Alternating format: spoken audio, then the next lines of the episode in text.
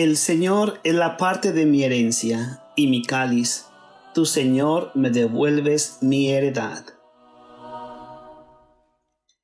En este miércoles de la semana trigésima primera del tiempo ordinario, los saluda el Padre Víctor Canela, siervo trinitario desde nuestras misiones en Georgia, Estados Unidos.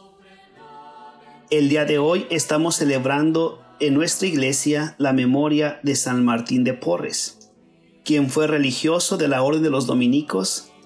Él fue admitido al convento solamente como hermano lego, sin posibilidad de recibir el orden sacerdotal Tuvo a su cargo la enfermería.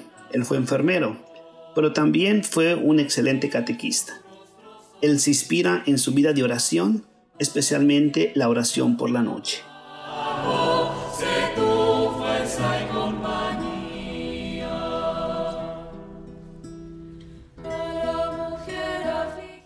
El Evangelio el día de hoy está tomado de San Lucas, capítulo 14, versículos del 25 al 33.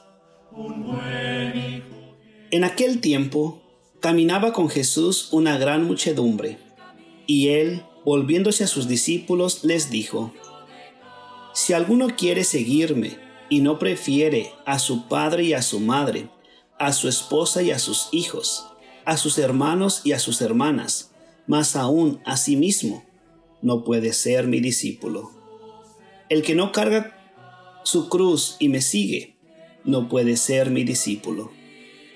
Porque, ¿quién de ustedes si quiere construir una torre, no se pone primero a calcular el costo para ver si tiene con qué terminarla?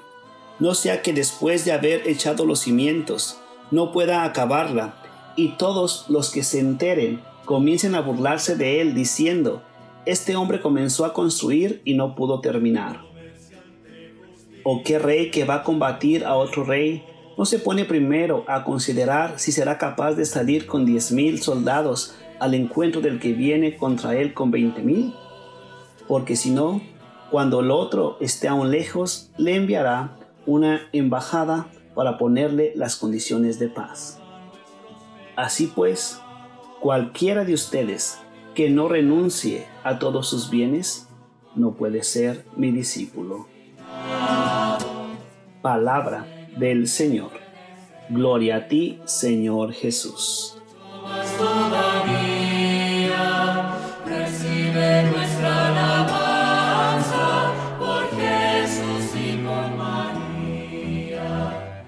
El Evangelio de San Lucas el día de hoy nos presenta dos temas recurrentes el seguimiento de Jesús y el discipulado. Si conectamos este pasaje bíblico con aquel donde los invitados se excusan para no asistir al banquete del reino, Jesús traza unas líneas de exigencia para su seguimiento. La familia como símbolo de seguridad hay que relativizarla cuando se trata de seguirle.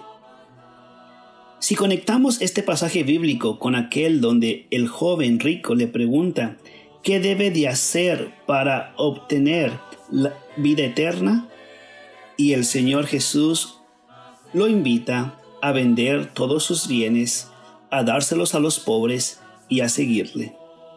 Jesús vuelve a trazar unas líneas para su seguimiento. Los bienes como símbolo de seguridad son relativos cuando se trata de seguirle. La pregunta final para cada uno de nosotros que nos consideramos discípulos del Señor y seguidores de Él en los estados de vida sacerdotal y religiosa será, ¿preferimos a Jesús antes que a nuestras familias y a nuestros bienes?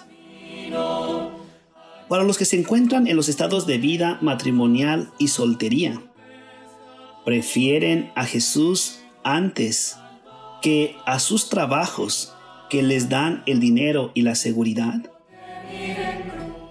Prefieren que el reino de Dios se establezca en su familia antes que sus propias ideas, sus propios pensamientos o sentimientos?